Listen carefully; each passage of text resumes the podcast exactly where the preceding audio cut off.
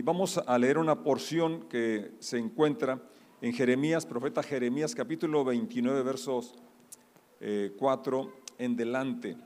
Esto dice el Señor de los ejércitos celestiales, Dios de Israel, a los cautivos que Él desterró de Jerusalén a Babilonia.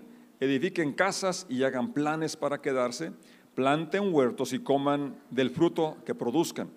Cásense y tengan hijos, luego encuentren esposos y esposas para ellos, para que tengan muchos nietos. Multiplíquense, no disminuyan. Y trabajen por la paz y prosperidad de la ciudad donde los envía el destierro. Pidan al Señor por la ciudad, porque del bienestar de la ciudad dependerá el bienestar de ustedes. Esto dice el Señor de los ejércitos celestiales, Dios de Israel. No permitan que los engañen los profetas y los adivinos que están entre ustedes en la tierra de Babilonia. No presten atención a sus sueños porque les dicen mentiras en mi nombre. Yo no los envié, dice el Señor. Esto dice el Señor, ustedes permanecerán en Babilonia durante 70 años, pero luego vendré y cumpliré las cosas buenas que les prometí y los llevaré de regreso a casa. Pues yo sé los planes que tengo para ustedes, dice el Señor. son planes para lo bueno y no para lo malo, para darles un futuro y una esperanza. En esos días, cuando oren, los escucharé. Si me buscan de todo corazón, podrán encontrarme. Sí, me encontrarán, dice el Señor. Pondré fin a su cautiverio y restableceré su bienestar. Los reuniré de las naciones donde los envié y les llevaré a casa de regreso a su propia tierra. Padre, te damos muchas gracias por ese tiempo que podemos como iglesia reunirnos, cantar juntos, exaltarte, sentir tu presencia, adorarte. Gracias, Señor, por ese tiempo que también donde en quietud nos sentamos como María a tus pies para escuchar. Y rogamos que abres a nuestro corazón. ¿Le pueden bajar un poquito el volumen, por favor? Muchas gracias. Bien, eh, siempre se nos hace más fácil comprar, bueno, no, no es fácil comprar. Es decir, es mejor estrenar que ni reconstruir. ¿verdad? Yo recuerdo un día que le dije a un mecánico que le llevé, fue mi esposa, se le llevó la camioneta, dice, mira, no quiero que haga ruido. Eh, no, pues solamente una de agencia, una recién nuevecita, ¿verdad? Y eh, una casa es igual, ¿no? Hacer una reconstrucción es realmente mucho polvo, mucha incomodidad. Y una persona que tenía su casa que requería muchas reparaciones dijo, prefiero construir una nueva que levantar una nueva que ni reconstruir esta. Bueno, cuando se tienen los recursos, pues se puede hacer eso. Pero, ¿qué, hacer con una relación rota? Ahí no, ahí no puedes este, cambiar a tu hermano, ¿verdad? Cambiar a tus papás, cambiar a tus hijos. ¿O sí? Quizás cambiar cónyuge, pero no es lo ideal. No es el plan original del Señor. Pero entonces, eh, lo que el Señor ha permitido, quiere, ¿verdad? Es que cuando hay una relación rota pueda ser restaurada. De hecho, el Evangelio es, es las buenas nuevas, que estando enemistados con Dios, que estando distanciados de Dios, ¿verdad? Él vino a reconciliarnos consigo mismo y ahora nos dio el ministerio de la reconciliación. Es un privilegio muy grande poder disfrutar de esta, de esta bendición. Entonces, eh, Dios nos permita, ¿verdad?, poder tener eh, en mente que sí es posible restaurar relaciones rotas. En esta lectura que tenemos aquí en Jeremías, vemos unas promesas tan hermosas como es eso de que el Señor iba o tiene planes de bienestar, tiene, tiene planes buenos para darnos un futuro mejor, para darnos esperanza. Y la, la lectura inicia, o la que leí, es el verso 4, donde habla que los hebreos estaban cautivos en Babilonia porque habían sido desterrados a causa de su rebelión, a causa de su desobediencia a, los mandamientos de Dios, concretamente, entre otras cosas, la idolatría. Y ellos fueron desterrados hasta allá y se había, aquí dice el profeta que iban a durar 70 años allá en Babilonia y que en ese tiempo, en lugar de estar añorando regresar, se enfocaran a construir, se enfocaran a eh, tener familia, se enfocaran a hacer prosperar esa ciudad, porque de la prosperidad de esa ciudad dependería también su prosperidad. Al estar aquí eh, en la tierra, a veces estamos pensando ya en que nos vamos con el Señor, y, y, es bueno pensar en eso, pero no olvidar que mientras estamos aquí en la tierra tenemos una misión. Tenemos eh, la, comisión de hacer discípulos, tenemos la misión de unirnos con el Señor en la edificación de su iglesia, de que otras personas conozcan al Señor, se puedan enamorar de Él y disfrutar de la paz que Él nos ofrece. El verso 10 dice, esto dice el Señor, ustedes permanecerán en Babilonia durante 70 años. Eso lo leyó Daniel allá cuando estaba en Babilonia y cuando él hizo la cuenta que ya se había cumplido, entonces él ora de acuerdo a esa profecía, a esa escritura, para que Dios verificara o cumpliera esta promesa de regresar a su pueblo del exilio, del destierro. Y luego dice aquí a través de Jeremías, luego vendré y cumpliré todas las cosas buenas que les prometí. Es importante que tú y yo conozcamos las promesas buenas, las promesas que tiene el Señor para nosotros, que nos van a dar aliento, nos van a dar, ánimo cuando enfrentemos las dificultades que la vida nos depara, cuando encontremos eh, frustraciones, situaciones complejas. Si tenemos algo de qué aferrarnos, nos va a ayudar a sobreponernos más fácil de cualquier situación, por compleja que sea. Y si cuando podemos hacer nuestros esas palabras que se les da en ese momento a Israel, el verso 11, yo sé los planes que tengo para ustedes, dice el Señor, son planes para lo bueno. Cuando podemos entender esta realidad, que Dios es un Dios bueno y tiene planes buenos para mí, entonces puedo aferrarme a esa promesa, lo cual me da esperanza, lo cual me da confianza, aun cuando parece que no sucede nada. Esta declaración del verso 13, si me buscan de todo corazón, podrán encontrarme. Sí, me encontrarán, dice el Señor. Y en ese encuentro, entonces es donde surge ese cambio en nuestro corazón. Quizás las circunstancias no hayan cambiado, pero mi corazón, mi actitud sí cambió y eso es lo más importante. Porque no, no es tanto el estado de las cosas, sino el estado de mi corazón lo que marca la diferencia. Podrías tener muchas cosas materiales, incluso salud, pero si no estás en paz con Dios, si no tienes eh, e-, esa armonía en tu corazón con, lo eterno, con lo divino y contigo mismo, entonces no vas a disfrutar, de nada te va a servir. Y por eso aquí es tan importante ver esta declaración del Señor, ¿verdad? Que si lo buscamos de todo nuestro corazón, vamos a encontrarlo. Y ese encuentro con Él es lo que cambia nuestra eternidad y también nuestro presente. Si me encontrarán, dice el Señor, y pondré fin a su cautiverio y restableceré su bienestar. El capítulo 1 de Esdras nos relata la realización, el cumplimiento de esa promesa dada por Dios por Jeremías 70 años antes. Eh, Crónicas nos va relatando como los sucesos en, ese orden eh, cronológico y termina Crónicas, segundo de Crónicas, como empieza Esdras, donde se cumplen eh, lo que Dios ya había establecido. Y dice así Esdras capítulo 1, verso 1. El primer año de Ciro, rey de Persia, el Señor cumplió la profecía que había dado por medio de Jeremías. ¿Cuál profecía? La que acabamos de leer, que tenía buenos planes, que a los 70 años los haría regresar a su, a su tierra, que iban a florecer, que iba a haber prosperidad porque tenía planes buenos para ellos y tenía, eh, había esperanza, había un futuro bueno para ellos. Ahora fíjense, eh, el cautiverio eh, fue realizado por, los babilonios, por Nabucodonosor concretamente, y era consecuencia de que ellos se habían desviado de los planes del Señor, pero usó a un rey que no era de los hebreos, que no era un rey pagano, y Ciro también no es un rey de los que pertenecían al pueblo de Dios, sin embargo fue usado para que se cumpliera la, palabra, la promesa de Dios, la profecía de que eh, iban a regresar a su tierra. Y él hace este edicto, dice así, movió el corazón de Ciro a poner por escrito el siguiente edicto y enviarlo a todo su reino. Esto dice Ciro, rey de Persia, el Señor Dios del cielo me ha dado todos los reinos de la tierra. Me encargó construirle un templo en Jerusalén que está en Judá. Ahora, fíjense, se lo encarga a él, pero él no es el que va a construirlo. ¿Quién lo iba a construir?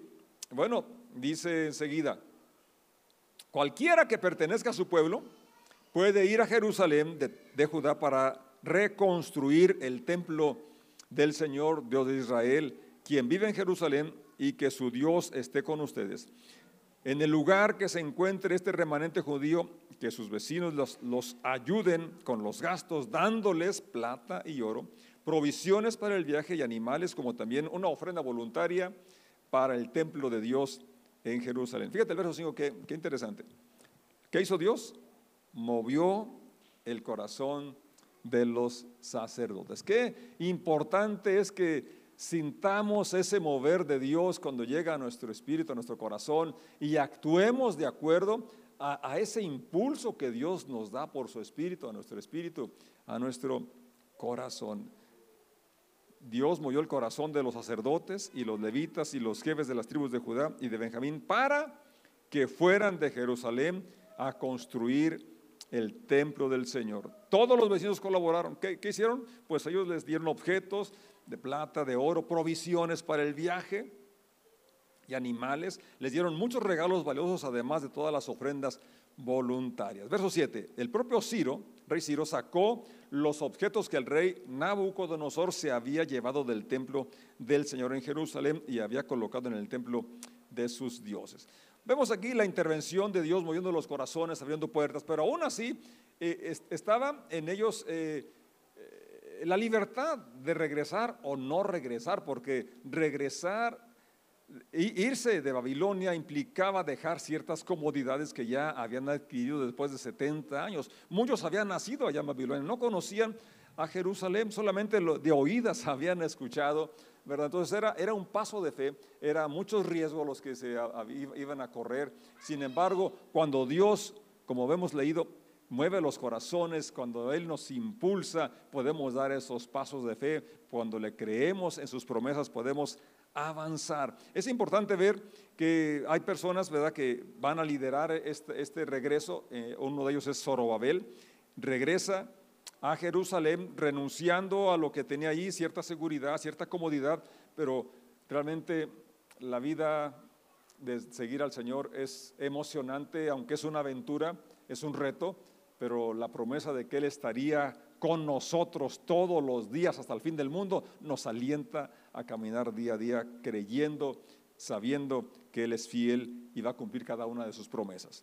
Al llegar el capítulo 3 de Esdras nos relata que lo primero que reconstruyen es el altar que había estado abandonado, pues obviamente los pocos que quedaron ahí no tenían ya energía, no tenían deseos de estar ofreciendo sacrificios, los cuales se habían establecido desde mucho tiempo antes. Verso 1 eh, del capítulo 3.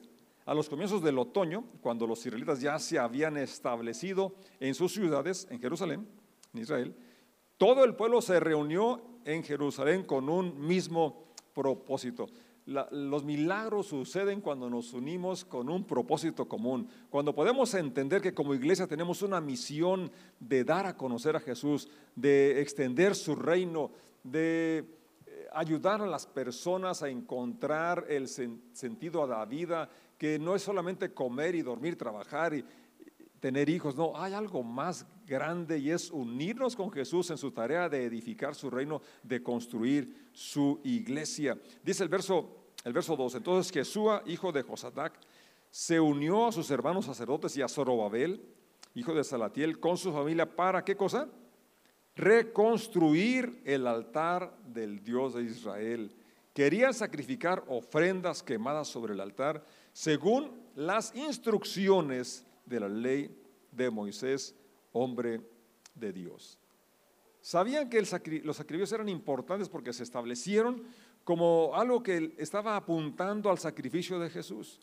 Por eso Juan dice, he aquí el Cordero de Dios que quita el pecado del mundo. Porque todo lo que estaban haciendo desde la Pascua hasta los tiempos de Jesús, primer Pascua ya cuando estaban todavía en Egipto, era para entender que iba a haber un sacrificio sustitutorio, una muerte vicaria en nuestro lugar.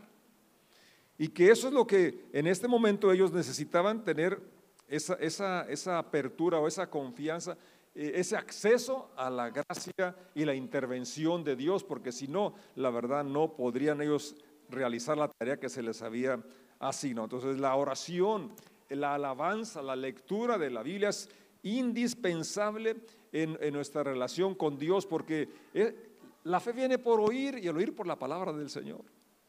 El Señor habita en la alabanza de su pueblo, donde quiera que hay dos o tres congregados en mi nombre, dijo Jesús el Señor, ahí estoy en medio de ellos. Entonces, ustedes y yo hemos experimentado el gozo de cantar como iglesia.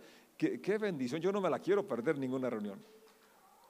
Puedo cantar solo, de hecho canto, me gusta cantar solo. Cuando voy manejando, estoy trabajando con mi papá en la casa, ¿verdad? Pero como iglesia hay una, hay una unción especial, por eso dijo el salmista, miren qué bueno, miren qué delicioso es habitar los hermanos en armonía, porque allí envía el Señor bendición y vida eterna. Amén. Entonces, reconstruyen el altar porque es importante tener esa comunión, esa vía de acceso al Señor. Ahora, a través de la muerte y sacrificio de Jesús, podemos entrar con libertad hasta el lugar santísimo. Tenemos un camino vivo y nuevo, el cual abrió Jesús a través de su sacrificio, su muerte y resurrección. Así que acerquémonos confiadamente al trono de su gracia. Eso es importante para cumplir la tarea que se nos ha asignado. Lo que celebran enseguida después de restaurar el altar, de reedificarlo y, utilizarlo, es la fiesta de los tabernáculos. Esta fiesta tenía como fin de que recordaran que habían sido peregrinos allá en el desierto, ¿verdad? Que no tenían una, casa eh, establecida y también recordaban la provisión de Dios de, de, proveer alimento, proveer agua, proveerles una nube que les cubría el calor de día y de noche les iluminaba y también les proporcionaba calor en tiempo de invierno les guiaba, que era lo más interesante la jornada por donde debían de caminar. Todo eso lo tenemos en Cristo, todo eso lo tenemos gracias a, los principios, mandamientos que tenemos en la Escritura, pero también su Espíritu Santo que nos guiará, nos guía a toda verdad y a toda justicia. Ageo, el profeta Ageo y otros profetas que, que se levantan en esta época, cuando el pueblo llega con una misión específica, ¿cuál era? Reconstruir el templo. Pero por motivos de oposiciones llega el desaliento, como quizás te ha llegado a ti, para que tienes el, propósito de tener tu tiempo devocional, tu tiempo de alabanza, tu tiempo de lectura, tienes el propósito de compartir el Evangelio con X o ya llamado que Dios te ha dado, o quizás de hacer ejercicio de una buena dieta, e inicias bien, pero de repente o poco a poco se va descuidando aquello. Eso pasó con esas personas que habían regresado con una misión, que Dios les proveyó el edicto del rey Ciro, la provisión del apoyo económico para que realizaran esta tarea, pero no lo hicieron. Y por eso se levanta Ageo, y dice el capítulo 1, verso 1 del profeta Ageo, el 29 de agosto del segundo año del reinado del rey Darío, el Señor dio un mensaje por medio del profeta Ageo a Zorobabel. Zorobabel, recuerden que es el que lideró el regreso la primer eh, grupo de personas que regresan a Jerusalén va liderado por Zorobabel. También Zorobabel se había olvidado de la misión con la que se le había comisionado para que llegara a edificar el templo. Dice el verso 2, esto dice el Señor de los ejércitos celestiales. El pueblo alega, todavía no ha llegado el momento para reconstruir la casa del Señor. Verso 3, entonces el Señor envió el siguiente mensaje por medio del profeta Geo. Verso 4.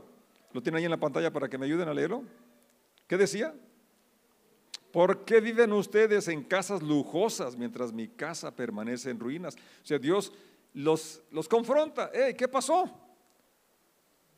Yo los hice regresar, les di las provisiones para que construyeran mi templo, mi casa, y ustedes invirtieron todo eso en sus propias casas. Eso estaban haciendo, ¿verdad? Entonces, el verso 12, nos brincamos hasta el 12. Entonces, Zorobabel, hijo de Salatiel, y Jesús, hijo de Josadac, el sumo sacerdote, y todo el remanente del pueblo de Dios comenzaron a obedecer el mensaje del Señor su Dios. ¿Cuándo? Cuando oyeron la palabra del profeta Fíjate qué interesante es escuchar los mensajes, qué interesante es dejar que la palabra llegue a nuestro corazón, pero lo siguiente es lo más importante, que actuemos de acuerdo a ese mensaje dado por Dios. Y es lo que hicieron ellos. Empezaron a trabajar, empezaron a, a realizar aquella tarea por la cual Dios los había hecho regresar de su cautividad. Verso 13. Luego Ageo, el mensajero del Señor, dio al pueblo el siguiente mensaje del Señor. Yo estoy con ustedes, dice el Señor. Y eso realmente es lo que marca la diferencia en nuestras vidas. Cuando tú estás consciente de su presencia en tu vida, a pesar de las frustraciones, a pesar de las fallas, de que eh, quizás eh, nos desviamos, como en este caso los que regresaron, y en lugar de enfocarnos en lo eterno o en la misión, nos enfocamos egoístamente en solamente en, nosotros. Entonces, ahí está el Señor que nos va a hacer recordar la razón de nuestra existencia, la razón de que nos hizo parte de su iglesia, la razón de nuestro llamado, la razón de que nos dotó de los recursos, de talentos y demás para que cumplamos una tarea más grande que aquella de nuestra comodidad. Verso 14, entonces el Señor despertó el entusiasmo de Zorobabel. ¿Por qué lo despertó? Porque estaba dormido, ¿verdad? Si no, es decir, el mismo eh, líder eh, eh, estaba también descuidado, ya no estaba cumpliendo ese llamado que se le había dado. Entonces, no importa que, que tú seas el líder o no seas, lo que importa es que seamos, que despertemos, que ese entusiasmo, ese nuevo aliento nos ayude a retomar nuestra vocación en la reconstrucción de una relación más estrecha, más íntima con Dios, en la reconstrucción eh, con tu cónyuge, con tus padres, con tus hermanos, con vecinos, eh, compañeros de trabajo. No sé con quién haya un distanciamiento, ¿verdad? Una ruptura. Necesitamos entender que el Señor espera que haya paz y que seamos pacificadores también nosotros. Dice el verso, eh, termina el verso 14 con que comenzaron a trabajar en la casa de su Dios, el Señor de los ejércitos celestiales. ¿Cuándo sucedió eso? Cuando el Señor despertó el entusiasmo. Entonces Dios eh, permita que nuestro entusiasmo se despierte, podamos tener ese aliento, ese ánimo, ¿verdad? Cuando cuando fuimos comisionados, cuando nos propusimos unirnos en, este, en esta tarea tan importante que es extender el reino de Dios en nuestra tierra. Zacarías es un profeta contemporáneo, también en los días de Zorobabel, en los días de reedificar el templo, y en el capítulo 1, verso 16, dice lo siguiente, por lo tanto, esto dice el Señor, he vuelto a mostrar misericordia a Jerusalén, mi templo será edificado. Dios tenía un propósito y no lo iba, no iba a permitir que se desviara de su propósito. Recuerda que Jesús dice, el Señor dice, sobre esta roca edificaré mi iglesia. Él está edificando su iglesia y tú y yo somos afortunados, al menos yo me siento afortunado, bendecido de que Él me haya elegido para unirme con Él en esta tarea tan importante. ¿Y tú? Es un privilegio, es realmente eh, es algo que nos da mucha honra, que Dios no solamente nos haya hecho eh, ser parte de esta, de esta, construcción como una piedra viva, sino que además nos llama a colaborar con Él para traer otras piedras vivas y se complete la tarea. Él, así como dijo en aquel tiempo, mi templo será reedificado, dice el Señor de los ejércitos celestiales, y se tomarán las medidas para la reconstrucción de Jerusalén. Proclama también que el Señor de los ejércitos celestiales dice, otra vez las ciudades de Israel rebosarán de prosperidad y otra vez el Señor consolará a Sión y elegirá a Jerusalén para sí mismo. El capítulo 4 del mismo profeta, mira este versículo, verso 6.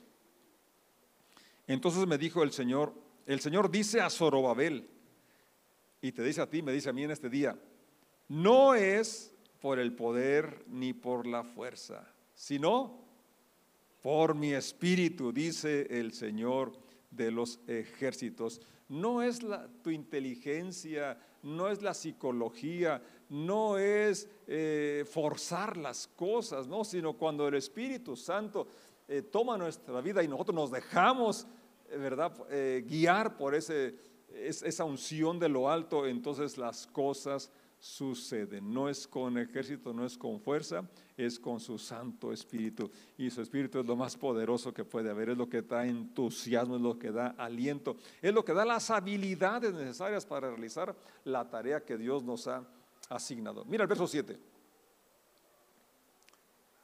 Esta promesa me llena de, de esperanza.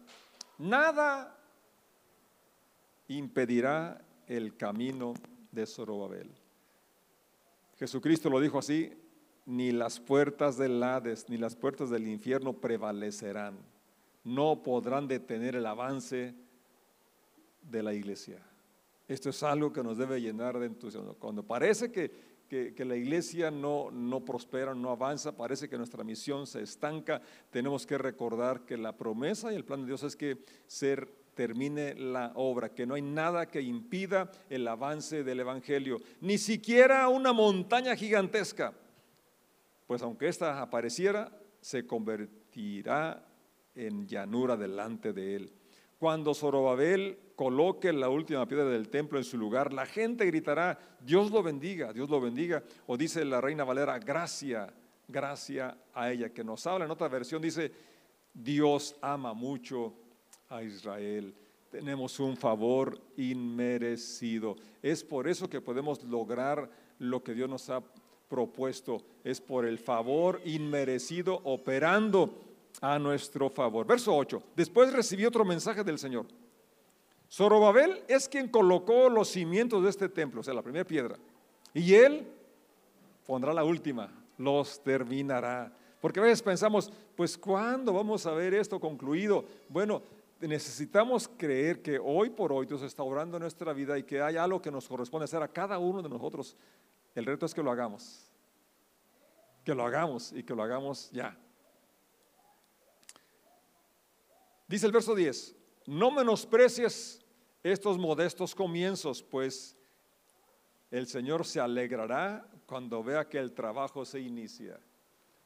Entonces tú y yo podemos hoy alegrar el corazón de Dios si iniciamos a reconstruir eso que habíamos dejado pausado, cuando, ponemos en orden las prioridades, si nos habíamos enfocado en una forma egoísta, solamente pensar en nosotros y dejamos de pensar en nuestro cónyuge, en nuestros hijos, en nuestros padres, en nuestros hermanos, en lo que Dios nos comisionó realizar. Entonces, es importante que hoy iniciemos y esto trae alegría al Señor y no menosprecies el primer paso, no digas esto para qué sirve. Esto trae alegría al corazón de Dios y entonces esto nos va a llevar a una un final completo. Voy a invitar que estén de pie y quisiera que el equipo de alabanza pasen por favor y nos guíen y cantemos de nuevo esa canción final que es la bendición sacerdotal, que expresa precisamente el deseo de Dios y mi deseo como pastor.